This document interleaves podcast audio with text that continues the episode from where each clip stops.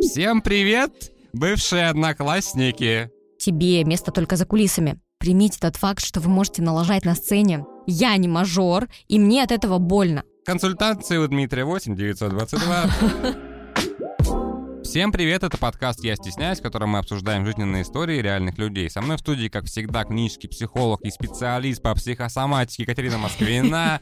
И с вами я, Руководитель моего портала Дмитрий Колобов. Сегодня будем говорить на тему публичных выступлений. Кать, привет. Привет, Дим. Очень интересная тема ждет нас сегодня впереди. Вообще, я немножко рассчитывала на другие истории, но так как я сама писала текст к нашей шапке для того, чтобы люди туда добавляли свои истории, а я поняла, в чем была моя ошибка. Нужно было немножечко развернуть эту тему, и я думаю, что ты сегодня мне поможешь именно в эту сторону. Нет, не помогу. Именно в эту сторону немного сделать сделать уклон, потому что я рассчитывала на то, что мы разберем истории людей, которые боятся говорить даже с близкими. Например, ты находишься в какой-то большой компании или даже небольшой компании среди своих близких друзей, а обычно это бывает от трех человек, да, чуть, чуть больше, чем ты, вот, и люди в такие моменты просто проваливаются в себя, и они молчат в течение всего там праздника, корпоратива, не знаю, то есть они не могут ничего говорить, не могут произносить тосты. Иногда бывают такие моменты, что мы а, поднимаемся говорить кому-то тост или поздравление с днем рождения. Это наши самые близкие люди, родители, там, сестры, братья, близкие друзья. И мы не можем без слез говорить что-то такое абсолютно примитивное, вроде бы типа счастье, здоровье, и тут же вырывается просто слезы. Тебе не знакомо Нет, это? у меня другая история есть, на самом деле, связанная с тостами, но она не связана со слезами. А еще когда начала говорить, что мы ждали других историй, я хотел пошутить, что ты неправильные вибрации отправила в космос э, после первого, после прошлого подкаста, без вибрации никуда. А, давай перед тем, как мы начнем историю разбирать, э, у тебя был страх публичных выступлений? Ну, если мы говорим именно прям про сцену. Я знаю, что всегда была актрисой, певицей, там, талантливой женщиной, э, но, тем не менее, может быть, у тебя были какие-то барьеры, которые тебе нужно было перебарывать. Слушай, у меня были истории, где, во-первых, я до сих пор, когда держу в руке микрофон, это не касается нашего подкаста. Ну, ты его не держишь, потому что он на стойке висит. Нет. А, если, например, я пою в караоке, у меня трясутся руки. То есть что это? Это не что иное, как боязнь публичных выступлений. Мы чуть развернем эту тему, я расскажу почему.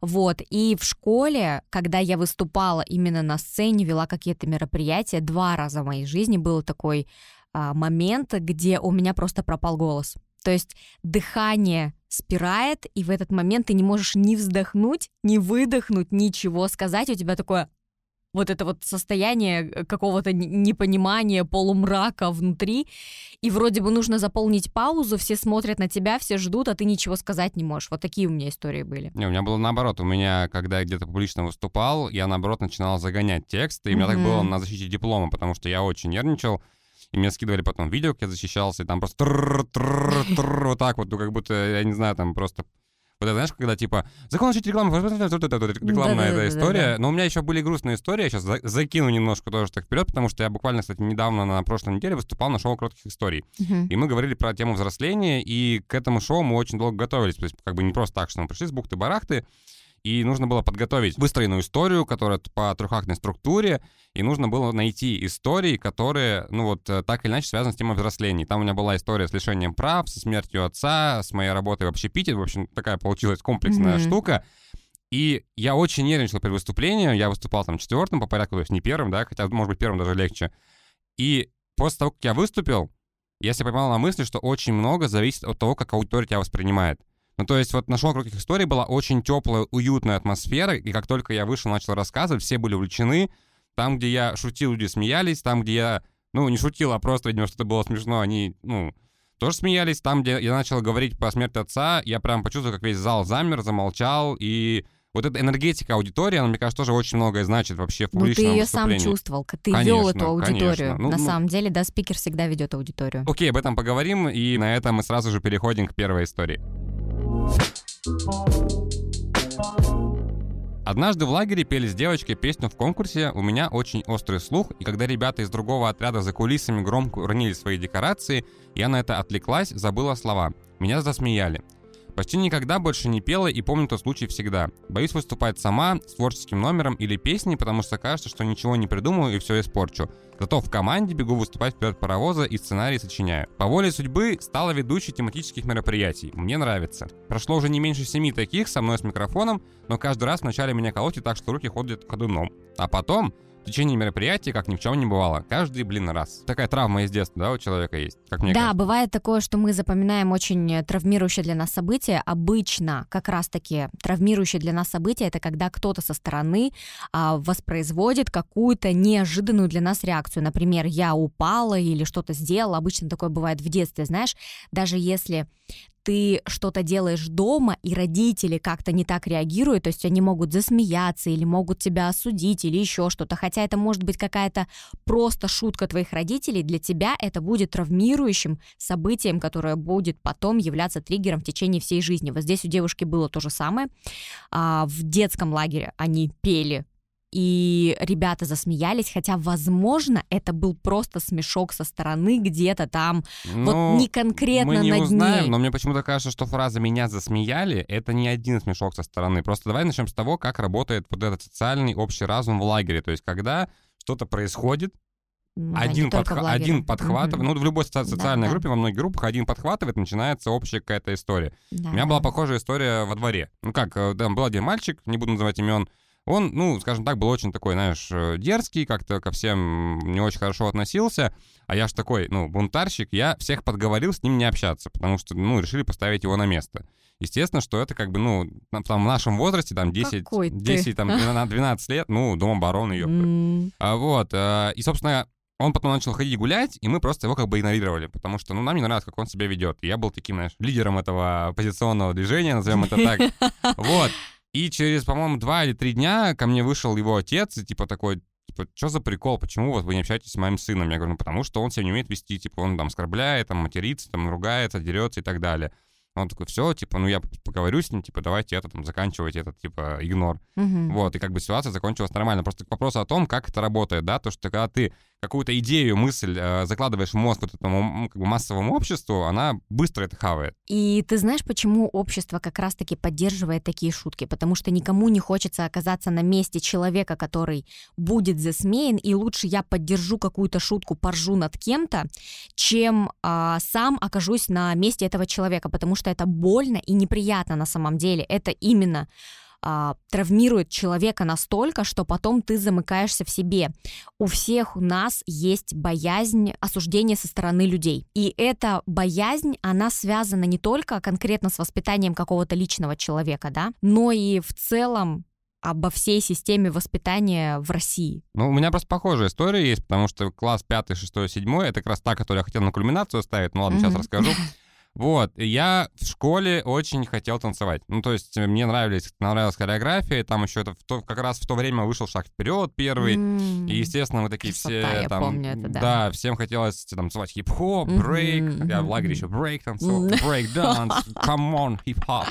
Ну вот, а, и я решил подготовить на какое-то мероприятие, я не помню на какое, а, сольный номер в стиле хип-хоп. Хотя я не умел танцевать, потому что я вообще учился в художке, занимался мини-футболом. Как бы хореография вообще не билась на мои интересы, ну вот, э, профессиональные. И я подготовил номер на песню, которая а, это вот джингл Макдональдса, который ушел из России, который папа папа пам I'm loving it, и есть хип-хоп версия вот этой Мгм. песни, то есть они не Мгм. просто ну откуда взяли эту штуку.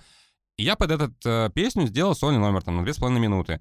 Я танцевал, то есть на фоне доски, в маленьком классе, и, как мне казалось, ну, я выступил неплохо, но после выступления, ну, типа, там какие-то жалкие аплодисменты трех человек, типа, что, и потом, ой, что ты вообще танцевать, типа, не умеешь, и для меня это было таким, ну, грустным моментом, потому что мне казалось, что я вот выложился на полную, и вот как бы классно выступил, да, потому что в школе, школа это еще хуже, со- социальный институт, да, то же самое, как и лагерь, где там тоже каждый борется, там, конкурирует за внимание, за лидерство и так далее и тому подобное. Естественно, в нашей школе тоже это было, как и везде. Вот. Когда мы очень сильно чем-то увлечены и начинаем выступать, заниматься чем-то, мы ждем чего на самом деле? Признание. Признание, да, то есть мы это делаем Прокачался. 27 выпуск. Дмитрий может скоро стать уже профессиональным психологом, мне кажется.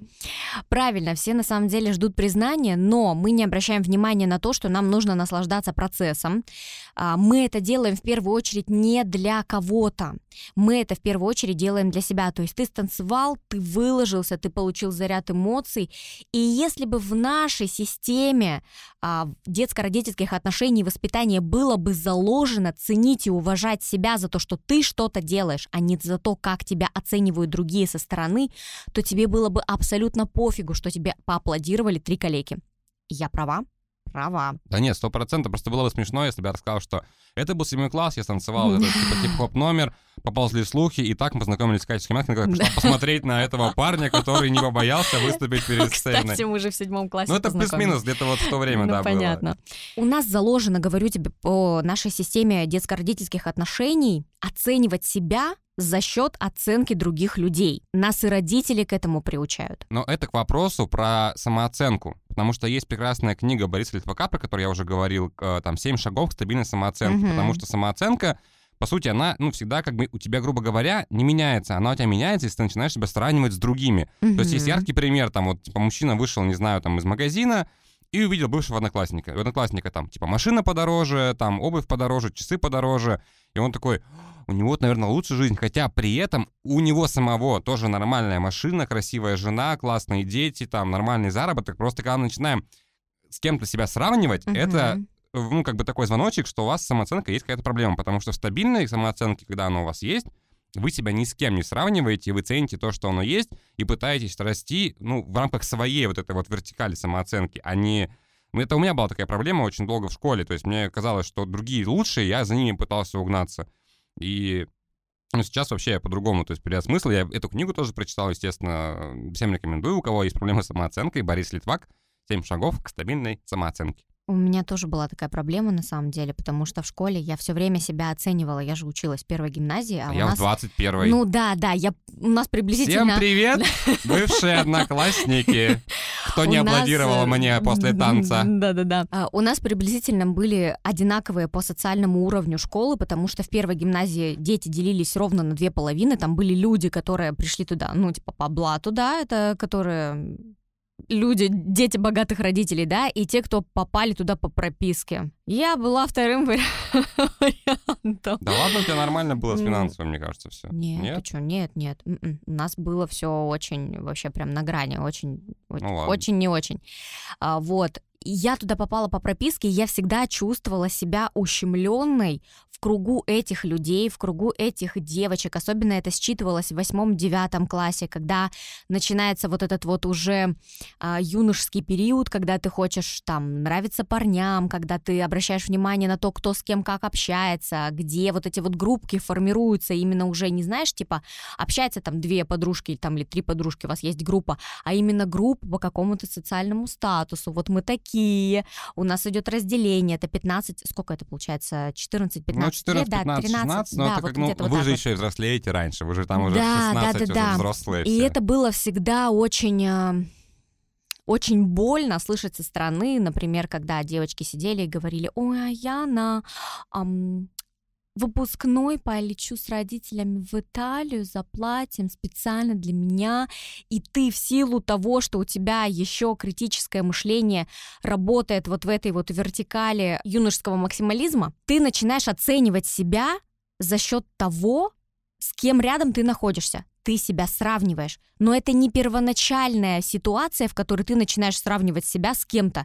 Мы начинаем сравнивать себя, исходя из детства. То есть в детстве а, родители очень часто повторяют фразу а, «Маша лучше, чем ты», «Петя играет на гитаре, а ты нет», «Кто-то ходит на гимнастику, а ты нет», «Посмотри, как он учится», «Посмотри, как он читает». И ты волей-неволей начинаешь себя сравнивать, но изначально это не несет так, э, такой боли, как это несет потом, когда ты начинаешь себя уже чувствовать таким, типа, я взрослый. Человек в 13-14 лет уже начинает чувствовать себя взрослым, происходит вот это вот становление личности, и когда ты слышишь, что кто-то летит с родителями в Италию за платьем на выпускной, ты начинаешь думать, боже, со мной, с моей семьей что-то не так, потому что в нашей школе учатся мажоры, я не мажор, и мне от этого больно. В этот момент у кого-то формируется внутреннее ощущение того, что я должен обязательно много зарабатывать, я должен расти, должен развиваться.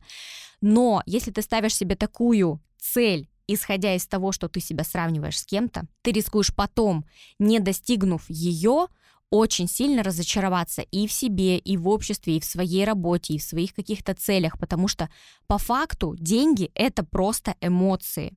Это то, что мы несем по жизни, чем-то пользуемся, и деньги всегда равно эмоции. Кстати, недавно слушала вебинар на эту тему, очень интересный. Мы немного ушли от темы основной подкаста, я просто хотел еще вкинуть, вот начала говорить о том, что нам родители всегда говорили, что вот сравнивали с кем-то, у меня была постоянно такая дурацкая ситуация, вот у меня что мама, что папа, ну ладно, по большей степени мама, она мне говорила, что я прихожу, например, да, и она, я говорю, ну вот у меня там тройка, типа, или двойка, она говорит, а вот у этих что, типа, я говорю, там, например, вот у меня ну, был друг Саша, он говорит, а у Саши что? Я говорю, у него там, типа, четверка. Она такая, а почему так? Я говорю, ну, типа, вот так. И потом, когда я приходил, например, говорил, типа, у меня, типа, там, э, пятерка, или... Короче, контекст какой? Когда у меня все было плохо, сравнивали с кем-то. Когда у меня было нормально, я говорил, что, а ой, это плохо. Мне говорили, какая разница, что у них, если, типа, если важно, что у тебя. Я не понимал этого прикола двойных стандартов, по которым мы живем. Да. Давай вернемся к истории. Тут очень есть еще важный момент, что человек, когда в группе, гораздо проще, ну, готов идти на сцену. Это разделение, получается, такое психологическое, ну, как, ответственности или что это? Разделение, да, ответственности. То есть это... Браво, Консульта... браво, Дмитрий. Консультации у Дмитрия 8 922. Смотри, в этот момент, когда ты находишься на сцене с кем-то, вас коллектив, вместе танцуете, вместе поете. То есть это не просто про разделение ответственности, это и про коллективную поддержку. То есть ты выходишь, и если будете ложать, то вы будете все ложать. Или, например, у нас внутри формируется такая м- психологическая штука, когда ты думаешь, что если ты налажаешь, другие за тебя там споют, станцуют или еще что-нибудь, и это будет не так сильно заметно. Хотя вспомни, когда мы занимались танцами. Я это, и кто-то... Подожди, я эту историю отложил как раз на, вторую, на вторую историю, ладно, потому ладно, что она прям ближе подходит. Да, ну вот смотри, просто в тот момент, когда ты ложаешь на сцене, есть ощущение, что, возможно, это сделал кто-то другой. То есть ты такой типа, о-о-о, это не я, и все, и слился такой, и нормально. Поэтому есть коллективная поддержка, и в этом а, есть плюс. И я бы, наверное, мы не раздаем советов, только рекомендуем что-то, конечно же.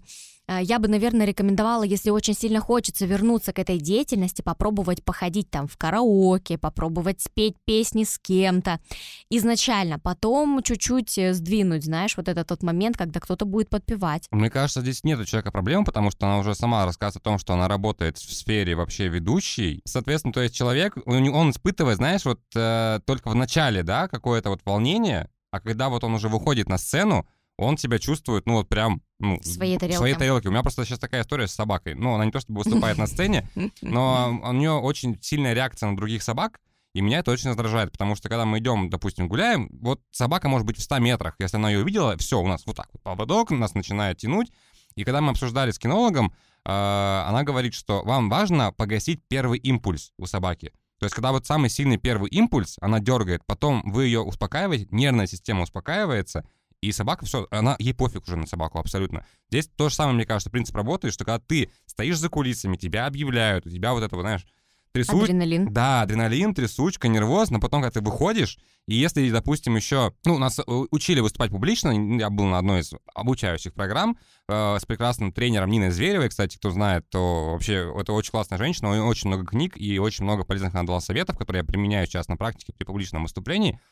И самое главное, допустим, вот ты вышел, сказал шутку, и все посмеялись, и тебе это дает сразу заряд энергии. И очень важно, ну вот как мне кажется, э, то, что я говорил, зависит от аудитории. И если человек уже более семи раз э, выходит и чувствует себя в своей тарелке, значит, он делает все правильно, потому что аудитория, ну, его принимает, аудитория его любит, и ему комфортно. Она говорит о том, что она больше не пела никогда. Я говорю о том, что человек себя нашел в другом, потому что публичное выступление — это ведь не только петь, это ведь еще и ведущий. Да, но я тебе в начале подкаста сказала, что у меня тоже есть такой вопрос. Если я выйду говорить в микрофон, то мои руки трястись не будут, потому что для меня микрофон — это уже моя вторая рука, привычная деятельность, понимаешь, третья рука. А, почему? Потому что я работала на телевидении, работала на радио, постоянно работаю с микрофоном, слышу себя через другой звук, да, не так, как э, в привычной обстановке. И для меня это окей. Поэтому публичные выступления, когда ты что-то говоришь, у тебя есть ощущение разрядки, потому что есть ощущение диалога с аудиторией. Ты вот говорил очень сейчас правильные вещи. Когда ты вышел и сразу же... Кто-то сомневался, что я говорю неправильные вещи. А, когда ты вышел и сразу же сказал шуточку, ты не просто повысил уровень энергии, ты Ну, разрядился. Да, ты разрядился, то есть если а, аудитория отреагировала на твою шутку и как-то сама более-менее стала такой мягкой, в этот момент ты можешь продолжать свое видение, свой диалог, и аудитория будет слушать тебя более контактно. Я, наверное, хочу уже эту историю зафиналить и рассказать просто обычный пример. Э, Мы с ребятами на портале проводим встречи one-to-one раз в квартал, когда я с ними обсуждаю, что они хотят, допустим, э, улучшить в работе, какие компетенции хотят повысить. И на последней встрече по итогам третьего квартала был большой запрос на импровизацию в кадре. Ну, то есть, потому что очень много ребят сейчас начали работать в прямом эфире, либо в стримах, либо на эфирах. И я позвал ребят из Breakfast Band, это команда тюменской импровизации, достаточно известная, которая участвует по различным фестивалям и конкурсам, там, импровизация команды, там, на ТНТ и прочее. Бесплатная реклама парням. Вот, и они к нам пришли на мастер-класс, я попросил провести мастер-класс двухчасовой, и самое главное, что они сказали, что вообще суть импровизации — это быть готовым налажать на сцене. Потому что если вы не готовы на сцене налажать, а это импровизация, то есть как бы кто бы что ни говорил, что там все пишется, ну, на самом деле не так, потому что мы пробовали форматы, и вот если человек боится сказать, ну, чушь, да, там, сказать, Мгм, сказать не смешное что-то, ему будет тяжело. А когда вот вы этот барьер, ну, пробьете, то, что вы там сказали, ну, ересь, ну, не смеялся, сказал, ну, ладно, забыли там другую ересь, и оп, посмеялись. То есть вот самое главное, это вот не бояться налажать, потому что люди это очень сильно чувствуют. Мгм. И всегда, ну, как бы нет такого, знаешь, что аудитория э, пришла для того, чтобы съесть спикера. Я такого ни разу не видел, ну, правда. Потому что вот, э, кстати, на шоу коротких историй был один из спикеров, Семен Журавлев, это автор телеграм-канала «Из окон моего такси» сегодня интеграционный выпуск, и это было его первое публичное выступление. И он рассказывал о том, как он в 30 лет решил бросить нефтянку и стал таксистом и фотографом. И то есть, понимаешь, какая-то история интересная, человеческая. И он- Зачем? Э, Можешь ему написать типа, в телеграм-канал, он тебе с удовольствием расскажет. Но суть в том, что это было его первое публичное выступление, и когда он вышел, видно было, что он нервничал, и в какой-то момент он там забыл текст, он посмотрел в телефон, и аудитория начала аплодировать, потому что, ну, это нормально, это поддержка. Просто бывает Да. аудитория токсичная, на самом деле, часто бывает, но там вопрос, как ты отработаешь всю эту историю. Мгм. Вот, я на этом предлагаю перейти ко второй истории, потому что я уверен, что много еще параллелей будет идти через все истории красной нитью, и потом у тебя будет возможность там добавить к тому, что я Мгм. сказал. Хорошо. На сцене я оказался случайно в девятом классе. Одноклассница затащила меня с собой по приколу на проведение последнего звонка. Был дикий стресс, но я сдаваться не привык. К тому же на репетициях была девушка, которая мне нравилась. За один день до мероприятия учитель и организатор заметила, что я картавлю, и я думал, ну все, провал. Сейчас меня заменят, и я зря ходил на репетиции целый месяц. Но меня не поменяли, я хорошо провел это мероприятие и стал незаменимым ведущим в школе в следующие два года. Все изменилось в универе. Опьяненный школьным успехом в универе на творческих мероприятиях, я бил себя в грудь, пытаясь выхватить главные роли. Но меня не пускали, а давали предпочтение моим одногруппникам. Это вызывало во мне сомнения. В итоге мне сказали, братан, не выходи на сцену, у тебя лучше получается за кулисами. Это меня очень сильно зацепило и породило этот страх, что мне как будто бы не суждено то, что мне больше всего когда-то нравилось. За кулисами я и вправду стал незаменимым человеком, научился зарабатывать даже на этом неплохие деньги. Но тяга к тому, чтобы выйти и что-то сыграть, так и не уходит. А реализовать эту тягу мешает страх. Интересная история, она, знаешь как, она параллельно немножко с моей жизнью, только биполярна. Потому что... Ну, Параллельно только биполярно. Ну, я, кто понял, тот понял, я сейчас объясню. Человек был очень успешен в школе, при том, что случайно. А, при том, что он еще и картавит. Это причем отдельно мы сейчас еще обсудим, потому что э, картавые люди тоже очень такие э, двухмонет... Как это, не двухмонетные. В общем, они из крайности в крайность уходят, потому что кто-то считает, что это фишка, кто-то считает, что это ужасный этот, Биполярные. ну, да, у нас биполярная сейчас история, короче. Вот, моя история в следующем, что я в школе, ну, возможно, там был каким-то, да, популярным, но не танцевал, но хотел танцевать, это вот возвращаясь к этой истории. А в универе у меня, наоборот, все изменилось, потому что в универе ты как бы начинаешь жизнь с чистого листа, потому что ты Да. весь школьный багаж, Боже, это такой опыт прекрасный. весь школьный багаж ты оставляешь где-то там. В школе. Да, тем более, что я ушел после девятого, там была еще потом два года гимназия ТИМГУ, то есть там, э, ну, как бы таких было, таких, два маленьких Мгм. багажа. И вот в универе я уже по-другому совершенно раскрылся, я там, ну, могу, наверное, смело сказать, что я был достаточно популярной личностью в нашем корпусе, достаточно там известным, потому что я тоже там везде выступал, в дебютах, студвеснах, мы... Потому что ты просто был парнем. и что? У нас было Парни- 95% па- Слушай, парни, парни бывают, парни, парни разные бывают. Парней всех парни, знали парни бывают разные, неважно, все равно. Я, ну ладно, меня знали только в моем корпусе, в других корпусах тоже. Вот. И, а здесь наоборот. То есть человек в школе был очень успешным. Я, причем, мне кажется, уверен, что есть много таких историй, когда человек в школе был супер популярным. Я не знаю, была какая-нибудь девушка, которая была, знаешь, там, все парни за ней бегали, она пришла в ВУЗ, и всем на нее пофиг. И она, а почему так? Кому, ну, что так? Ну, почему я никому не нравлюсь? И вот, э, ну, для меня это было прикольно, что как раз-таки после школы, как бы, которая для меня была не самым там лучшим воспоминанием в моей жизни, таким средненьким, я бы сказал, вот, в ВУЗе было классно, не считая, конечно, отчислений, но с точки зрения моей 9 реализации... лет С точки зрения моей реализации, как, вот, а, как актера, когда, как выступление на сцене, как танцора, я получил полное вообще удовольствие, потому что потом еще из хореографии я ушел в черлидинг, это вообще отдельная история, Мгм. и как бы было классно, и сейчас, на самом деле, я тоже довольно часто выступаю, допустим, с лекциями там про документальное кино, еще какие-то другие истории, то есть как бы ты эксперт на форуме. И, опять же, это очень важно, как аудитория тебя встречает, потому что когда я езжу к российскому движению школьников, иногда бывает тяжело, потому что школьников заинтересовать гораздо сложнее, чем взрослого человека. И когда ты работаешь на аудиторию, там, типа 40 человек, и тебя слушает 10, а 30 не слушает, это очень тяжело выступать, откровенно. Вот, ну и отдельно можно еще сказать про, про картавость, то, что у человека картавость. Я тоже не выговаривал букву «Р» и «Л» в детстве. Я ходил к логопеду весь садичный свой период, я не выговаривал, я очень сильно картавил. Но у меня была другая пробле- проблема, очень быстрая дикция, которая, возможно, сейчас осталась. Я еще съедаю слова. И я уверен, что истинные фанаты нашего подкаста знают э, и слышат каждый раз, когда я съедаю слова. Как минимум девушка постоянно, когда мы слушаем подкаст дома, она вот тут съел слово, вот тут съел слово, и вот тут съел. Что ты сказал там? Ну вот, короче, в таком духе. Но при этом я не переживаю по этому поводу, потому что я понимаю, что ну и чё? Ну я хочу делать подкаст, я буду его делать. Ты можешь, я порекламирую, кстати, я скоро запускаю свой личный подкаст, он называется «Станция документальная», в котором я буду говорить про документальное кино режиссерами, операторами, представителями киноиндустрии, буду вам рассказывать про свежие фильмы, про классику, делиться какими-то новостями и новинками, и также рассказать о своей работе. Он должен уже будет выйти, наверное, на момент выхода этого подкаста, поэтому фанаты, я стесняюсь, подписывайтесь на станцию документальную. Я сказал слово «подписывайтесь», которое я съел. Вот, давай я тебе слово дам, я уверен, что тебе есть что рассказать. Да, на самом деле в течение твоего монолога у меня возникало сразу несколько мыслей относительно и этой истории. Самое важное — это про то, что ты сказал вот вроде бы в ходе своего монолога очень важную вещь. Я хочу делать подкаст, и я буду его делать. И мне не важно, кто и что об этом подумает, потому что, да, я сам за себя все знаю, я знаю, что у меня возникает внутри что-то или снаружи что-то, да, я там, у меня есть какой-то дефект речи, или я там, не знаю, э, картавлю или не выговариваю букву РЛ, там, съедаю слова. Но мне нравится это, я горю этим, я зажжен этим.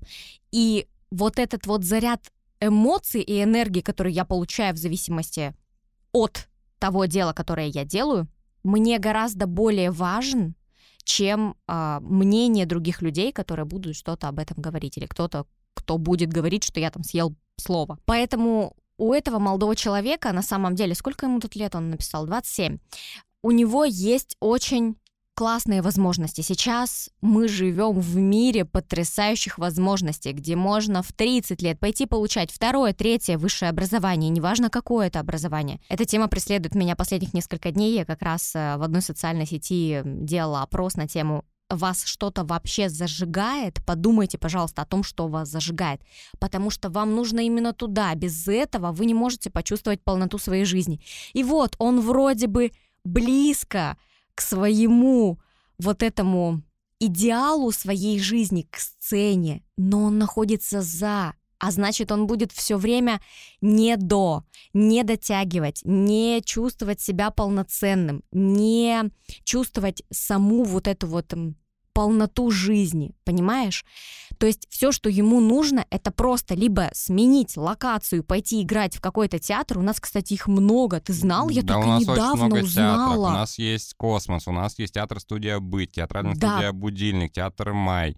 А, Ну, ангажемент. Представляешь? господи. Ну, в смысле, в ангажементе же выступают только те, кто закончил актерское. А есть театры. Слушай, я не знаю, возможно, но я к тому, что у нас очень много театров любительских, Есть, да, э, театральная частных. студия для любителей, и это очень круто. Я просто... И эти ребята играют не хуже профессиональных актеров, в том-то и дело.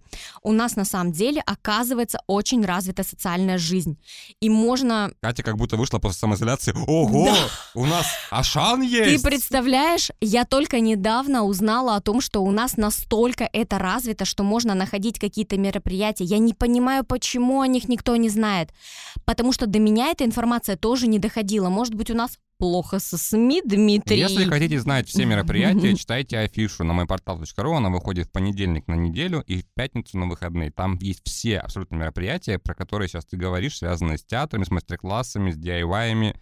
Э, Большинство мероприятий там бесплатное, то есть вообще просто взял, пошел. Да, Афиша очень myportal.ru.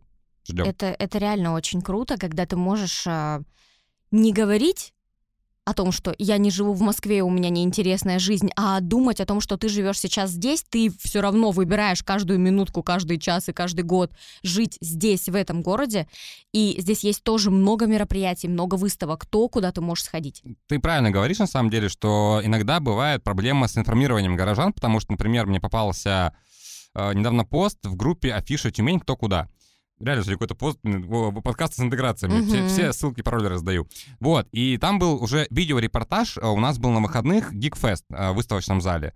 И странно, в афише «Кто куда» давать репортаж с прошедшего мероприятия. Ну, то есть, зачем мне смотреть, что уже прошло, почему вы не дали анонс раньше? И об этом писали в комментариях, типа, а почему вы там, ну, не рассказали раньше? Мгм.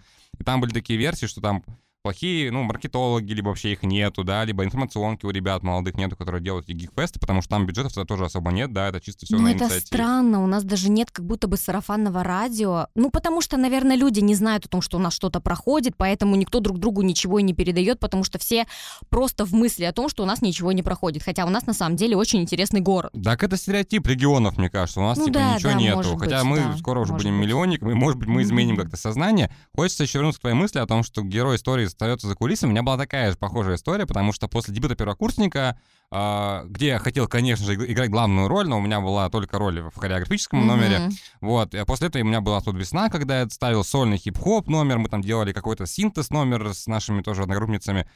И потом, начиная со второго, третьего курса, я делал декорации. То есть я, как и герой нашей истории, постоянно был за кулисами. Причем за кулисами настолько, что мы, во-первых, там проводили... Ты же танцевал. Это студ весна. Я, Да. я потом... де- Смотри, я как участник танцевал на студ весне. Но. На дебют первокурсника я делал декорации в течение пяти лет. Ну, блин, ты, ты же не первокурсник, понятное дело, что ты не можешь ну там не важно. Я, я просто к тому, что это... Смотри, я к чему веду? К тому, что декораторов очень часто забывают. Это вот у нас недавно были девчонки на другом подкасте «Изнанка», которые занимаются информационной кампанией каких-либо Мгм, проектов. мгм, мгм. И они вот рассказывали историю, там было, типа, ну, благодарственные письма вручали, и вручили всем, кроме информационного отдела. Потому что про них как-то забыли, что, ну, подумаешь, там делают всю информационную кампанию. Да-да-да. И то же самое с декораторами. Плохо делают, никто Ну не вот. знает про И то же самое с декораторами, хотя, не знаю, мне кажется, мой пик вообще от декоратора пришелся на дебют соцгума, когда его ставила Настя Егорова по фильму «Город грехов», когда мы делали из какого-то материала вывеску в стиле Син-Сити, только был соцгум с красно-диодной подсветкой. Для меня это вообще, ну, то есть, как бы, я с каждым дебютом прокачивался в уровне декораций. И- Навыки, ага. и я примерно понимаю, наверное, что испытывает человек, но э, это круто, что он э, очень хорошо развился за кулисами именно, потому что такие люди тоже нужны. Но как бы продолжение твоей истории, на самом деле, сейчас куча есть возможности реализоваться как э, спикеру, как э, лидеру мнения, те же шоу коротких историй. Почему нет? Там простые люди выступают, там не выступают профессиональные какие-то, какие-то спикеры, коучи и прочее. Там обычные такие же люди. А, Есть у нас э, открытый микрофон, в Тюмени тоже проходит, то есть, насколько я знаю, можно записаться, выступить в пабе, какие-то истории поделиться свои. Вот, пожалуйста, звездный час ваш, ну, вперед. Ну, как бы, всегда, мне кажется, есть возможность. Это вот то, о чем я говорил, кстати, в своем выступлении на шоу коротких историй на тему взросления, что взрослый человек всегда ищет возможность, а не преграду. И вот в этом случае возможностей сейчас множество. И я в третий раз готова тебе поаплодировать за твои новые навыки, которые ты а, показываешь нам просто Сейчас ближе. позовут в Ясно Live. Да. Скажут, давайте, Дмитрий, вы нам Точно. нужны. Ясно Live. А, Будете, да, будете у нас психологом. А, Это очень важно, потому что, да, действительно, взрослый человек, он учится преодолевать свои страхи, он идет по этой тропинке взрослости и каждый раз себя все больше и больше реализует. А ребенок, в свою очередь, он остается здесь, он ждет, когда его кто-то спасет, когда что-то произойдет вокруг. То есть нужно не забывать об этом. Он написал просто про страх, что ему могут сказать, что тебе место только за кулисами. Ну, в любом случае, если со страхом ничего не делать, он никуда не уйдет, поэтому как бы надо пробовать, надо заниматься тем, чем вы хотите. Вы можете даже просто, не знаю, если у вас есть какие-то близкие люди, например, перед ними выступить, почему бы нет на день рождения. Мгм. И как раз сейчас мы частично об этой теме тоже поговорим, и на этом будем переходить к третьей истории. Дело было на вступительном собеседовании в престижный университет. Будучи носительницей фамилии на букву А и первой в списке на допрос, я даже не подозревала, что ждало меня в страшной аудитории, не могла ни у кого спросить. В итоге пространство содержало не меньше сотни важных сотрудников, докторов наук, от чего сразу ослабли колени, задрожало тело. Начала я говорить все-таки спокойно, но по ходу интервью, когда вопросы стали более личными, нежели организационными, психика не выдержала, и через минуту борьбы с онемевшим языком я разревелась на глазах у всех. К счастью, комиссию это не смутило, и меня взяли. В течение следующего года я, новоиспеченный аспирант, еще очень переживала, когда краем уха слышала, как коллеги зло между собой шутили о той самой девочке, которая расплакалась. Сейчас прошло время, и я стала чувствовать себя на выступлениях увереннее, и злословие меня не заботит, но именно этот случай до сих пор вызывает смущение и скрежет зубов. Давай, вещай. Просто тут вопрос о том, что я, ну как бы, как я это вижу, что вот именно этот случай, раз все смущает до сих пор, э, то тут, возможно, знаешь, такая история про проявление эмоций. То, о чем мы говорили, что вот когда там ты заплатишь, да, перед незнакомыми какими-то людьми, это покажется странным, ну и так далее и тому подобное. Но Мне бы очень хотелось сказать, почему возникает такая реакция. Когда у нас психика очень сильно напряжена, когда возникает выброс кортизола, когда ты не можешь справиться с этим адреналином, который внутри тебя бьет ключом. Единственный способ разрядиться — это прослезиться. Почему? Потому что, душа опять эта тема, которая просто преследует меня несколько дней. А, Мы об этом, кстати, тоже уже говорили. Агрессия, вот есть агрессия как чувство, и обратная сторона этой медали — это жалость. То есть для того, чтобы скинуть часть агрессии, нужно уйти в жалость или в жертвенность. В этот момент у нас идут слезы, потому что вот мы не можем позволить себе разрядиться эмоционально агрессивно, и мы будем в обратную сторону уходить, уходить в слезы.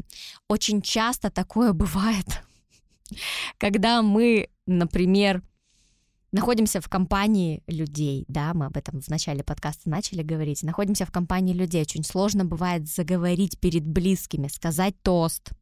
Ты начинаешь говорить поздравления, и у тебя сразу же слезы, потому что внутри вот кипит вот этот вот коктейль из эмоций, и ты не можешь это выдержать, и ты начинаешь а, плакать из-за какой-то примитивной банальщины, которую ты сказал. Там желаешь счастья, здоровья, говоришь, мы такие близкие друзья, и все, и тут просто понеслось. Потому что близким людям очень часто бывает даже сложнее говорить что-то, чем на публику, несмотря на то, что вы находитесь в общей компании. То есть это может быть компания из тех людей, которых ты видишь не первый раз. А все для тебя могут быть близкими людьми, или это вообще твоя семья, и ты просто не можешь без слез что-то говорить. Потому что близкие люди для нас самые большие критики всегда. Так обычно происходит с детства, но мы все растились по примерно одной системе воспитания. Практически у всех одинаковые отношения с родителями, но есть, может быть, 10%, кто воспитывался как-то по-иному, как-то по-новому, э, кому-то больше чего-то там э, разрешали, позволяли и кого-то не сравнивали, возможно. Но в основном у нас вот такая система воспитания, ничего с этим не поделаешь. И ты боишься, что кто-то что-то тебе скажет после того, как ты закончишь свою речь. То есть ты сказал что-то не то или пожелал что-то не то. У меня, кстати, знаешь, что было? У меня была очень интересная история. У моей сестры был девишник. И естественно, что я как старшая сестра, мне нужно было сказать первой... Нет, мне нужно было сказать первой э, слово тост, когда мы сидели все за столом. А там я и ее 15 подружек, которых я кого-то вижу в первый раз, кого-то уже давным-давно знаю. И я сказала какую-то такую ахинею, за которую мне настолько было стыдно, и потому что все засмеялись. То есть у меня слова не согласовались в предложении, еще и что-то я, э, какое-то слово не то подобрала, и это было так, как будто бы я уже пьяная, но я выпила глоток просто шампанского, мы только сели за стол, и мне было настолько неловко, настолько стыдно за то, что я что-то сейчас сляпнула. Вот в основном вот этот страх публичных выступлений и страх сказать что-то не то связан вот с этим, с осуждением твоих близких людей или с осуждением просто людей. Но если просто люди могут засмеяться, то близкие люди, они же никогда не будут корректно выражать свои эмоции. Они будут тебе говорить все напрямую в лицо. Они будут э, подавать это под соусом. Кто тебе скажет правду, если не я? Ну, у меня другая история с тостами и семейными посиделками, если честно, потому что довольно часто, да, мы как бы там празднуем день рождения, кстати, у меня как раз у мамы скоро день рождения, и я замечал, что, например, вот им, ну, ровесникам, как бы им, э, естественно, как бы, да, легче друг другу говорить какие-то тосты, там они все знакомы очень долго. И потом, когда говорят, ну, сын, давай скажи тоже что-нибудь. И я встаю, и я понимаю, что я не заплачу. У меня нет такой истории, что типа я разревусь, потому что я подумал, что я что-то не то скажу. Но я как будто хочу сказать побыстрее банальными словами закончить и не углубляться, потому что мне кажется, что, короче, я, знаешь, как будто закрываюсь. Это страх проявлять эмоции, страх вот. проявлять теплоту. Вот, это у меня вот такая история есть, поэтому как бы мне вот тосты, поэтому, не знаю, не очень комфортно жить. Хотя раньше, кстати, э, ну это, наверное, было не больше в отношении семьи, а больше в отношении друзей. А, хотя это было и по телефону, да, либо еще как-то, я прям индивидуально каждый год э, писал поздравления в зависимости от того, что в этом году у человека происходило. То есть я прям звонил и говорил там, условно, там, друг, Желаю тебе, чтобы вот это вот то, что было, вот больше не случалось. Вот то, что вот ты там загадал, вот мы с тобой это обсуждали обязательно, и какие-то там ну, шутку, иронию, ну, как я люблю вот это вот все. Uh-huh. А в последнее время я как-то перестал заморачиваться и просто, знаешь, ты пишешь какие-то там банальные вещи, что пусть все сбудется, что хочешь, там, пусть там все будет хорошо, здоровье там и так далее и тому подобное. И вот у меня в плане вот выступлений публичных перед э, семьей, да, например, там вот в рамках тостов тех же, у меня вот эта вот история, которую ты говоришь, боязнь а, проявить, проявить э, эмоции. эмоции. Я не знаю, mm-hmm. почему. Интересно, кстати. Это Просто... тоже связано с э, нашей системой воспитания, потому что тебе много в детстве говорили, Димочка, я тебя люблю. Ты говорил много маме, мамочка, я тебя люблю. Ну, может, мне и много говорили, хотя я не помню, но я точно мало говорил родителям. Папе я вряд ли вообще об этом говорил, потому что, ну, как-то, знаешь, это вот э, история мужчина мужчине как бы не должен говорить, типа, я тебя люблю, хотя, по сути, отец и сын — это нормальная история. Вот. Э, маме, мне кажется, я вообще этого не говорил, потому что, ну, как-то... Ну, у нас другие в семье были отношения, не это, знаю. Это нас... связано с системой воспитания. У всех так, понимаешь? А, вот эти поколения выросли. Мне кажется, что на нас оно как-то заканчивается, потому что мы сейчас своим детям говорим гораздо больше. И мы позволяем себе проявлять эмоции в присутствии детей, не только агрессию, но и, например, слезы или еще что-то. Мы можем позволить себе извиниться перед детьми. Раньше такое было не положено. И я, помнишь, рассказывала же в одном из подкастов, что а, в книге про воспитание, воспитание там, которое принесла тебе да, мама, которое принесла мне мама, годов. там было написано совершенно другое. То есть мы должны подавить ребенка. А, было не принято говорить друг другу "я тебя люблю", и эти чувства, они как будто бы были запрещены. И когда я, например, подходила к маме и говорила: "Мам, ты меня любишь?", мама говорила: "Ну это же очевидно". Ну то есть, конечно, типа я тебя люблю, типа что за глупый вопрос. Хотя казалось бы в одной этой фразе столько теплоты, ты хочешь ее слушать, и ты хочешь этим теплом делиться, и это ребенку необходимо.